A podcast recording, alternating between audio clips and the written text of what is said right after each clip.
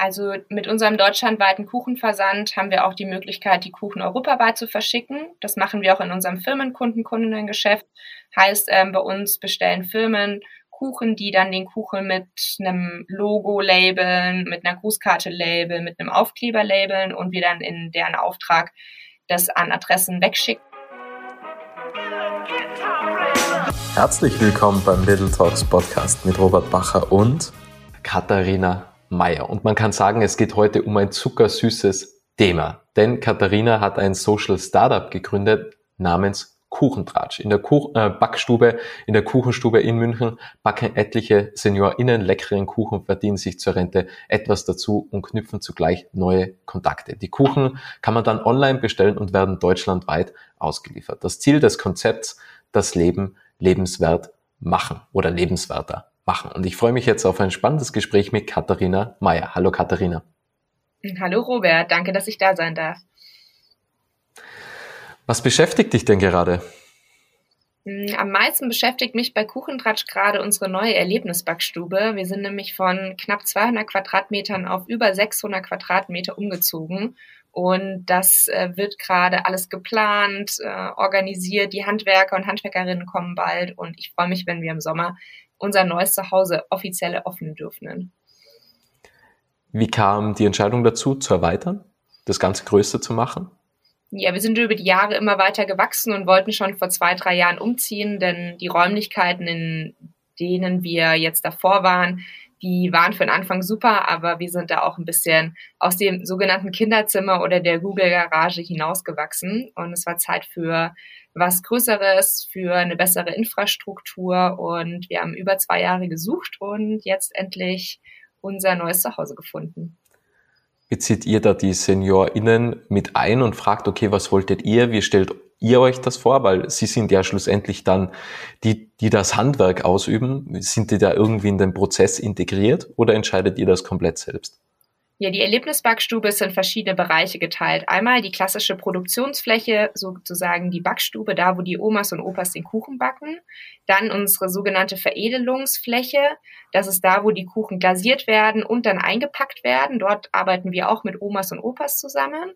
Und wir bekommen eine Kaffeefläche, die dann zum klassischen Kuchenessen, Kaffee trinken einlädt. Und dort werden auch Omas und Opas arbeiten auf der Café- bzw. Gastrofläche. Das heißt, da spielen ganz viele verschiedene ja, Infrastrukturbedürfnisse mit rein und wir versuchen oder haben versucht, was zu finden, was so gut wie alle Bedürfnisse abdeckt. Und wir sind total happy, dass wir jetzt hier sind und auch die Omas und Opas, die aus der alten Backstube mit hierhin umgezogen sind, freuen sich total, dass sie mehr Platz haben, dass es heller ist, dass sie besser zu den Lebensmitteln hinkommen, dass die Laufwege kürzer sind und ich glaube, wir haben da einen ganz großen Gamechanger.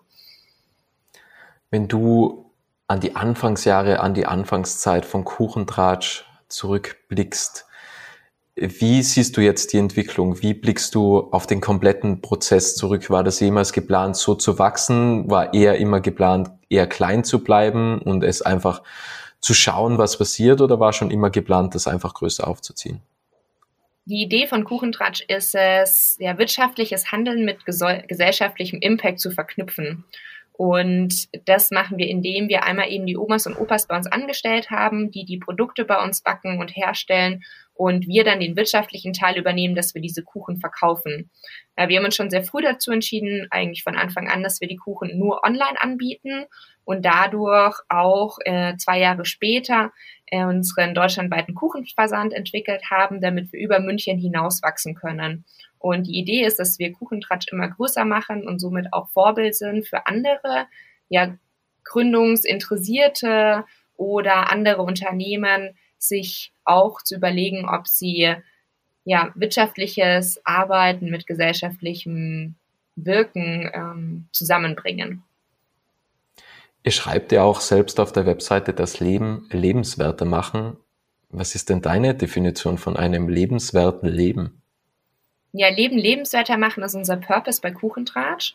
Und das passiert in ganz unterschiedlichen Wegen. Ähm, zum einen eben für die Omas und Opas, die bei uns backen. Und du hast es in, ja, im Intro schon so schön gesagt. Äh, das ist bei uns wirklich, dass die Omas rauskommen, einer Tätigkeit nachgehen, neue Leute kennenlernen können und was zur Rente dazu verdienen können.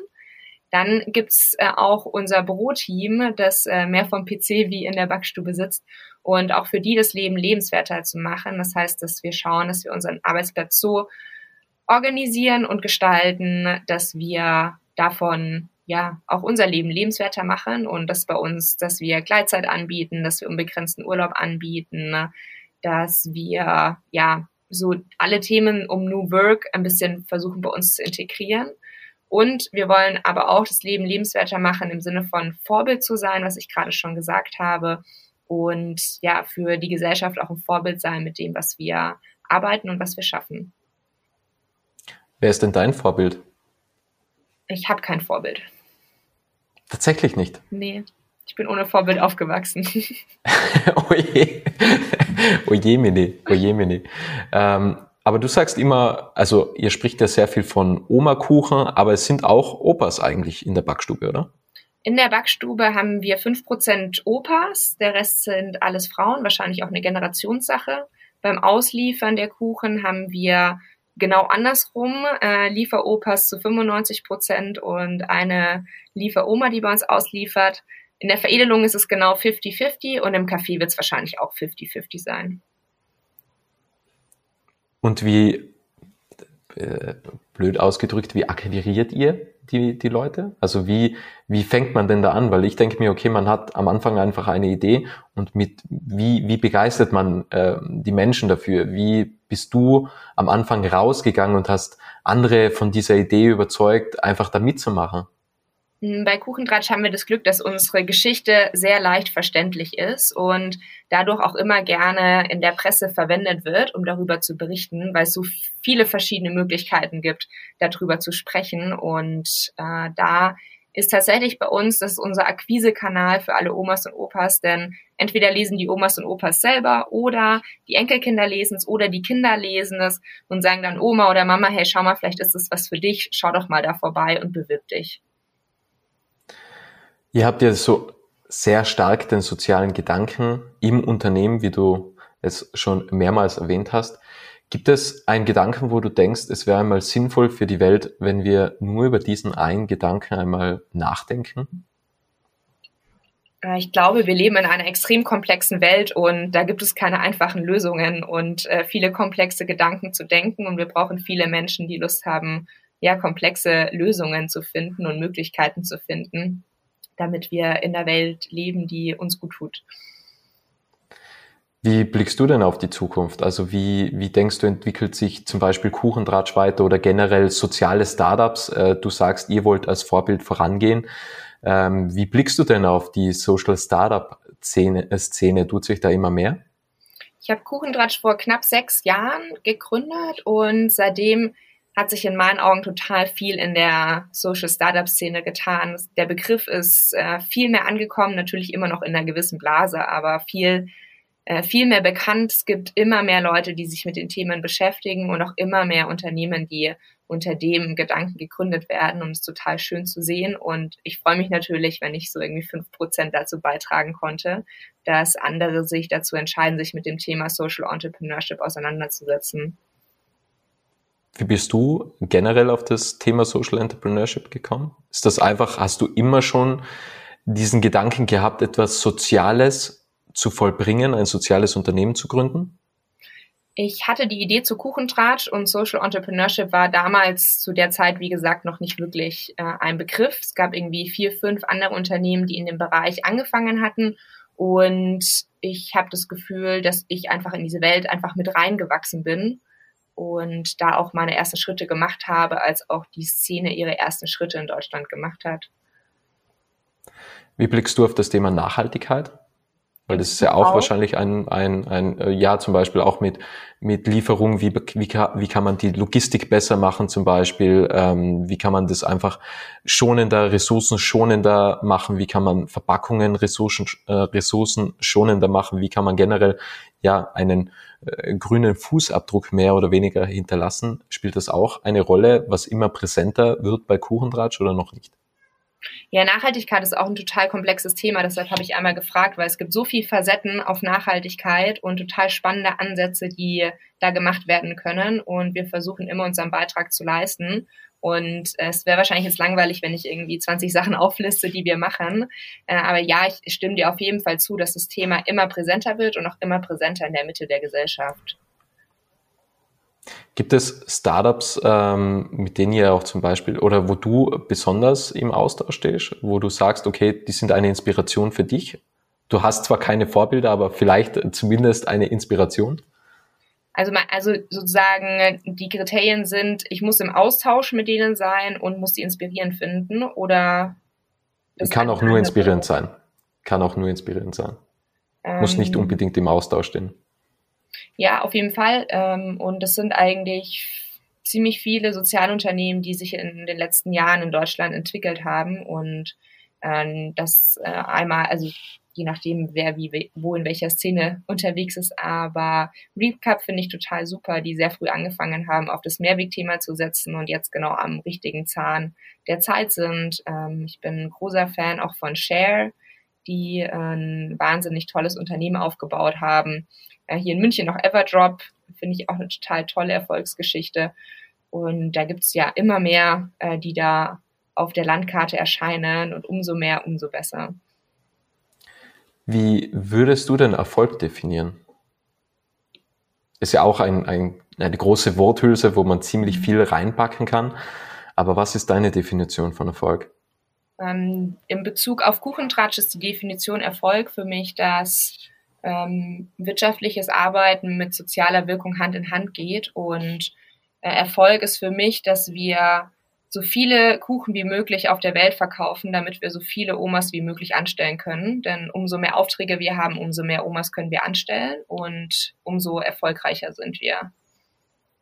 Ich glaube, das muss man auch immer wieder betonen, dass ja ähm, Social Startup die Wirtschaftlichkeit nicht ausschließt. Also weil ich glaube, dass das, dass das teilweise auch ein bisschen missverstanden wird, dass natürlich auch ein wirtschaftlicher Aspekt dahinter stehen muss und nicht nur, also Social Startups müssen ja nicht immer Non-Profit sein, ganz im Gegenteil, sondern erst wenn man ja mehr, genau, und erst wenn man ja mehr Gelder wirtschaftet, kann man ja einen größeren Impact erzielen, oder?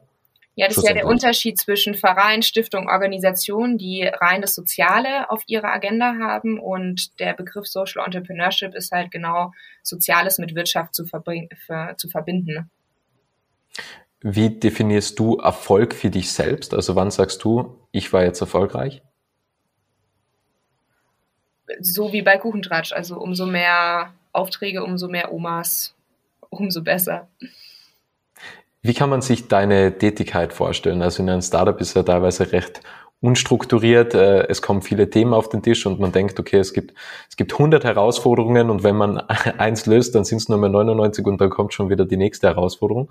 Wie kann man sich so deinen Alltag vorstellen? Mm, also bei Kuchendratsch ähm, haben wir Jahresprioritäten mit klar definierten Zielen, die wir Ende des Jahres erreichen wollen und äh, mindestens 80 Prozent meiner Tätigkeiten am Tag sollten darauf einzahlen, dass diese Ziele erreicht werden. Und ich bin verantwortlich für die qualitative Zielerreichung. Ähm, und das heißt für mich sehr viel, äh, mit den Leuten bei mir im Team zu sprechen, ob äh, alle an den richtigen Aufgaben sitzen, die Prios richtig sind, ihr Fokus richtig sind. Und das ähm, ist ein sehr dynamischer Prozess. Und ich glaube, bei mir ist kein Tag äh, wie der andere. Äh, aber ich freue mich, dass ich seit äh, zwei Jahren im Homeoffice, seit Anfang dieses Jahres wieder zurück vor Ort arbeiten kann, denn das macht viel mehr Spaß, mit den Leuten direkt zu arbeiten, als immer daheim am Bildschirm zu sitzen. Ist es denn möglich, äh, Kuchendratsch in mehreren Ländern eigentlich auszurollen? Also ihr liefert ja aktuell deutschlandweit und die Backstube ist in München. Wäre das auch möglich, dass das irgendwann zum Beispiel Österreich, Schweiz gibt? Also dass man mal sagt, okay, wir decken jetzt einfach den Dachraum ab ähm, und dann schaut man weiter, dass man es auch in anderen Ländern weiter expandiert. Hm, also mit unserem deutschlandweiten Kuchenversand haben wir auch die Möglichkeit, die Kuchen europaweit zu verschicken. Das machen wir auch in unserem Firmenkunden, Kundinnengeschäft.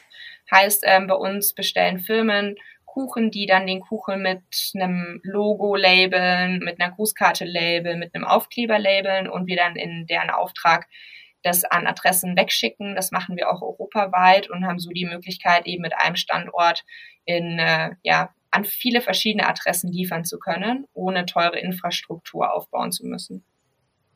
Okay, also aber dann könnte man quasi auch noch, ähm, also den Gedanken, was ich halt habe, okay, wie wäre natürlich die Infrastruktur ist teuer und man müsste das quasi auch immer logistisch und so weiter planen, aber grundsätzlich könnte man ja dann quasi noch mehr ähm, Omas und Opas quasi erreichen und ist jetzt nicht nur auf München quasi, obwohl München natürlich eine riesengroße Stadt ist mit wahrscheinlich über 1,5 Millionen Einwohner, wo es natürlich sehr, sehr viel äh, Omas und Opas höchstwahrscheinlich gibt. Aber da könnte man auch sagen, okay, man geht jetzt zum Beispiel auch mal nach Wien und ähm, probiert es da aus. Also Genau, aber das ist eigentlich nie angedacht. hier ausgelastet und es gibt genügend um. Also wir haben immer so 20 Omas, Opas auf der Warteliste, die wir dann sukzessive anstellen und äh, solange wir hier den Menschen helfen können und die bei uns integrieren können, äh, nehmen wir die gerne, gerne mit on board. Sehr schön. Und ihr habt eine Crowd-Invest-Kampagne geplant, oder? Genau, mit der Eröffnung der Erlebnisbackstube stehen einige Umbaumaßnahmen bei uns im Raum und wir dachten uns, dass es total schön ist, wenn einfach die Leute daran teilnehmen können. Und wir haben uns überlegt, eine Crowd-Invest-Kampagne zu machen. Das heißt, Privatpersonen können ab, ich glaube, 1000 oder 2000 Euro ein Darlehen bei uns ähm, mitmachen oder äh, eben investieren äh, mit einer Verzinsung von 6% über sieben Jahre. Die 6% zahlen wir aus in Kuchen. Das heißt zum Beispiel bei 2000 Euro Invest sind es vier, ähm, vier Kuchen im Jahr, die verschickt werden. Ähm, und genau am Ende der Laufzeit wird dann eben das Geld wieder ausbezahlt. Und äh, wir dachten, das ist was total Schönes, weil die Leute können investieren und sehen wirklich, was mit ihrem Geld passiert, können vorbeischauen, können in die Erlebnisbackstube reinschauen und haben so einen ganz anderen Bezug zu dem Geld, was sie äh, investiert haben. Ist das die erste Crowd-Invest-Kampagne von euch? Ja. Und wie viele Leute wollt ihr da erreichen mit dieser Kampagne? Und wie kommt man denn auf diese Kampagne?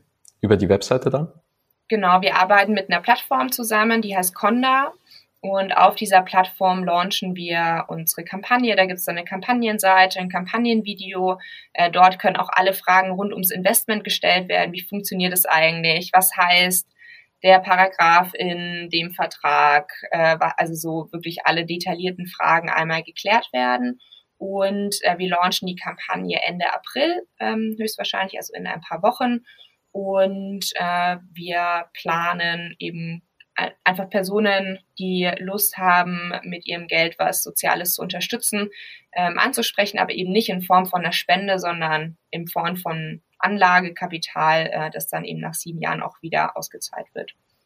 Und dazwischen gibt's äh, Verzinsung mit Kuchen, was genau, natürlich auch genau eine, eine sehr schöne und leckere äh, Verzinsung sozusagen ist.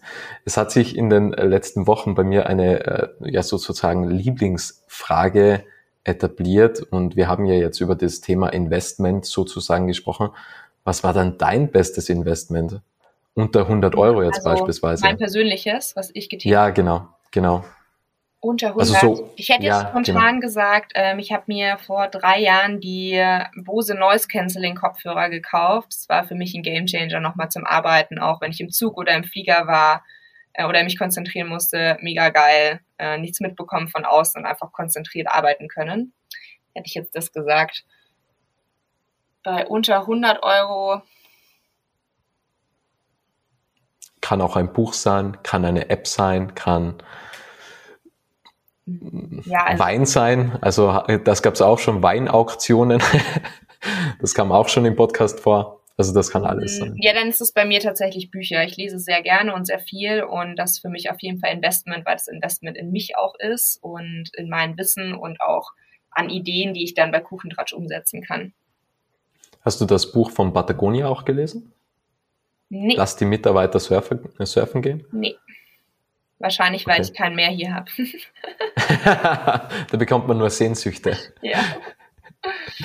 ähm, wie war das eigentlich damals bei der Höhle der Löwen? Wie habt ihr euch dazu entschieden, in die Höhle zu gehen und was hat es auch im Nachhinein gebracht? Weil das ist ja ein riesen Werbeeffekt. Also man muss ja sagen, also man erreicht ja innerhalb kürzester Zeit eigentlich eine extrem große Masse, oder? Ja, genau. Zur Höhle der Löwen äh, sind wir gegangen und haben eben dort unseren deutschlandweiten Kuchenversand präsentiert, was perfekt gepasst hat, weil das ja ein Format ist, das deutschlandweit ausgestrahlt wird und wir mit dem Kuchenversand eben auch deutschlandweit unser Produkt anbieten können. Und das war für uns eine einmalige Möglichkeit, auch für mich persönlich eine total tolle Erfahrung, da dabei gewesen zu sein. Und das hat sich auf jeden Fall nachhaltig positiv ausgewirkt auf Buchentratsch, dass wir dort aufgetreten sind. Wie würdest du die Kultur eigentlich bei Kuchentratsch beschreiben? Ähm, bei Kuchentratsch haben wir sogenannte Core Values. Ich glaube, in Deutsch heißt es Unternehmenswerte. Und ähm, da haben wir in Summe eben fünf und die teilen wir auch immer im Team und äh, einmal im Monat wird auch immer gefragt, was von wem gerade der Lieblings-Core-Value ist. Äh, mit konkreten Beispielen auch aus den letzten vier Wochen und total schön auch darüber zu sprechen und auch die Werte im Unternehmen zu etablieren. Welche Werte trägst du in dir? Also du bist ja alle. Habe ich auf, auf ja, aber jetzt persönliche Werte. Also würdest du sagen, dass deine persönlichen Werte sich von Kuchendratsch unterscheiden? Weil das kann ja auch sein. Also ja, die Unternehmenswerte bisschen, müssen. Also es ist nicht ganz äh, gleich. Ich glaube, dass es super wichtig ist, dass äh, die Mehrzahl da sich überschneidet, denn sonst, also wenn die sich konträr gegenüberstehen würden, dann wäre das Problem, dass sich persönlich äh, vielleicht nicht, äh, also konträr den Unternehmenswerten gegenüberstehen würde, was wahrscheinlich nicht so äh, praktisch wäre. Und du hast vorhin gesagt, Wirtschaft und Soziales, das gehört miteinander verbunden. Und in der Kultur ist das, ähm, kann man das eher lockerer sehen oder geht es da auch schon so, okay, wenn wir uns einfach Ziele setzen, die sind auch einfach zu erreichen. Und wenn man die jetzt nicht erreicht, dann muss man halt schon äh, Rechenschaft zum Teil ablegen. Oder wie kann man sich das, kann man sich das bei euch vorstellen oder in einem Social Startup vorstellen? Ja, wir sind in dem Sinne ein klassisches Unternehmen, das so funktionieren muss wie alle anderen Unternehmen, die gegründet sind. Und auch wir müssen darauf achten, dass wir genügend Umsatz machen und unsere Kosten bezahlen. Und wenn wir das nicht machen, gehen wir insolvent, was äh, ja nicht ganz dem entspricht, wofür wir alle arbeiten. Das heißt, wir müssen auf jeden Fall darauf achten, dass wir unsere Ziele erreichen. Äh, der Vorteil bei uns ist eben, dass umso mehr wir unsere Ziele erreichen, umso mehr Omas wir anstellen können. Und das ist eine tolle Motivation, jeden Tag zu arbeiten. Was war so deine schwierigste Entscheidung, die du treffen hast müssen in deiner Laufbahn als Startup-Gründerin? Fällt mir schwer zu sagen, schwierigste. Ich glaube, es gibt immer wieder ähm, Herausforderungen, also ständig Herausforderungen, die irgendwie zu bewältigen sind und die manchmal größer erscheinen, wie sie sind und manchmal schwerer erscheinen, wie sie sind. Und ich glaube, das gehört auch dazu, äh, immer wieder zu wachsen mit den Herausforderungen, sei es persönlich, sei es mit dem Team, sei es mit dem Unternehmen. Würdest du sagen, dass Misserfolg notwendig ist, um erfolgreich zu sein? Ich glaube, dass es essentiell ist, ständig Fehler zu machen und aus denen zu lernen. Ähm, und auch das Mindset dazu zu haben, dass äh, höchstwahrscheinlich die meisten Entscheidungen Fehlentscheidungen sind und dann zu schauen, dass nächstes Mal die Entscheidung halt wieder besser ist und daraus gelernt wurde. Die Abschlussfrage ist immer dieselbe Frage. Was möchtest du ja. noch sagen, liebe Katharina? Ähm, vielen Dank für die Einladung. Es freut mich sehr, dass du das Interview bis zum Ende angehört hast und wenn du keine Folge mehr verpassen möchtest, dann abonniere jetzt Little Talks in deiner Podcast-App.